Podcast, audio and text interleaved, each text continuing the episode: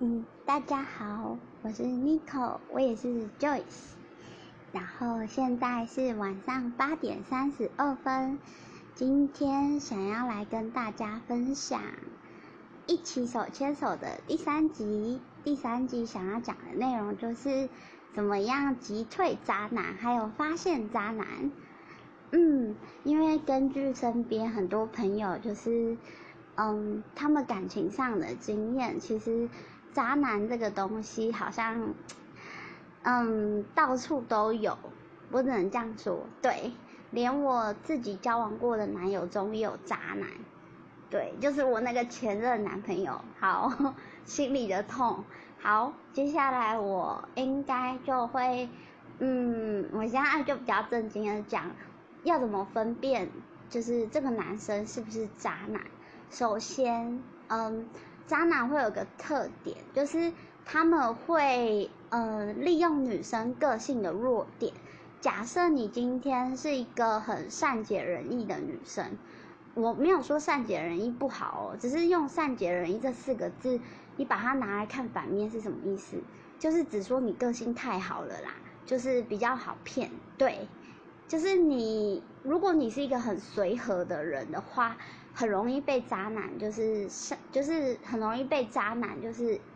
诱拐，嗯，因为自己在呃学校也有听过，就是有女生就是好像渣男就是好像约她去家里面，好像嗯吃饭，哎不是去他家听他就是弹吉他，是去他家看猫咪，然后结果就差一点就是遭到性侵害跟性骚扰。然后我就觉得很惊讶，就是怎么会这么容易被骗？但是我后来发现，其实渣男都会隐藏的好好的，他们私底下其实他们的个性就是，你可以把它想想成是披着狼皮的老虎，对，就是私底下的他们呢，其实，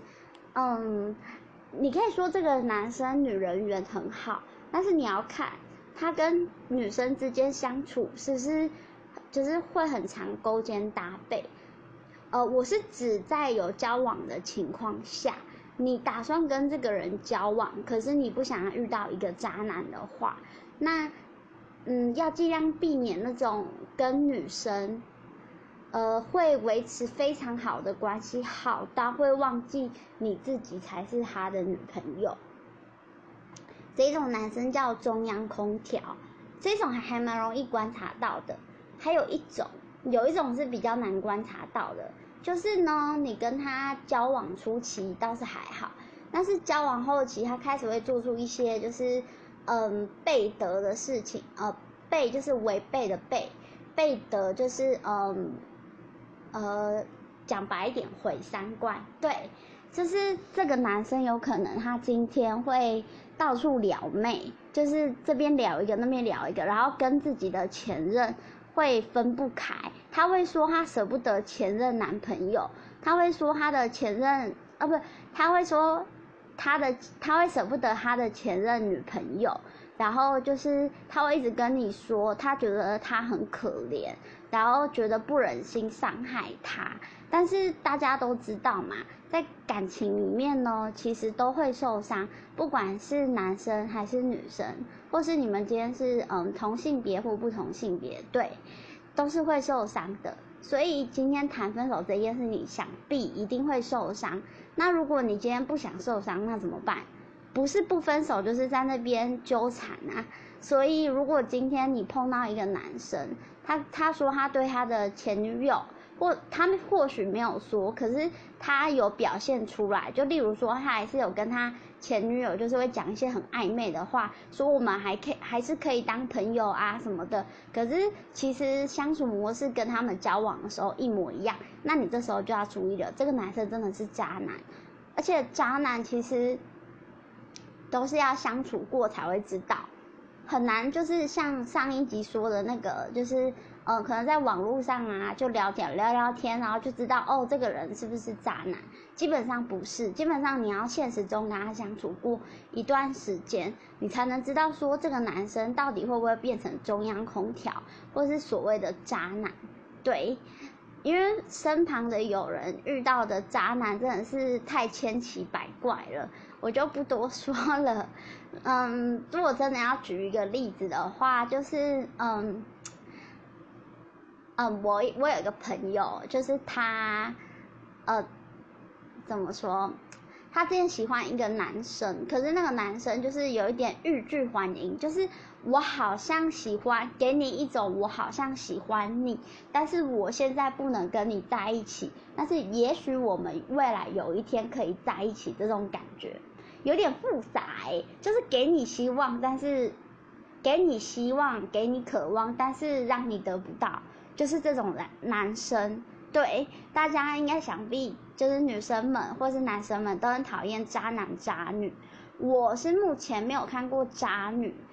嗯，如果有男生就是就是觉得不公平，然后觉得就是明明有渣女啊，为什么你不讲的话，欢迎留言来给我知道，没关系，我会帮你们多观察渣女的情况，因为其实我自己也不知道渣女应该是怎么样子。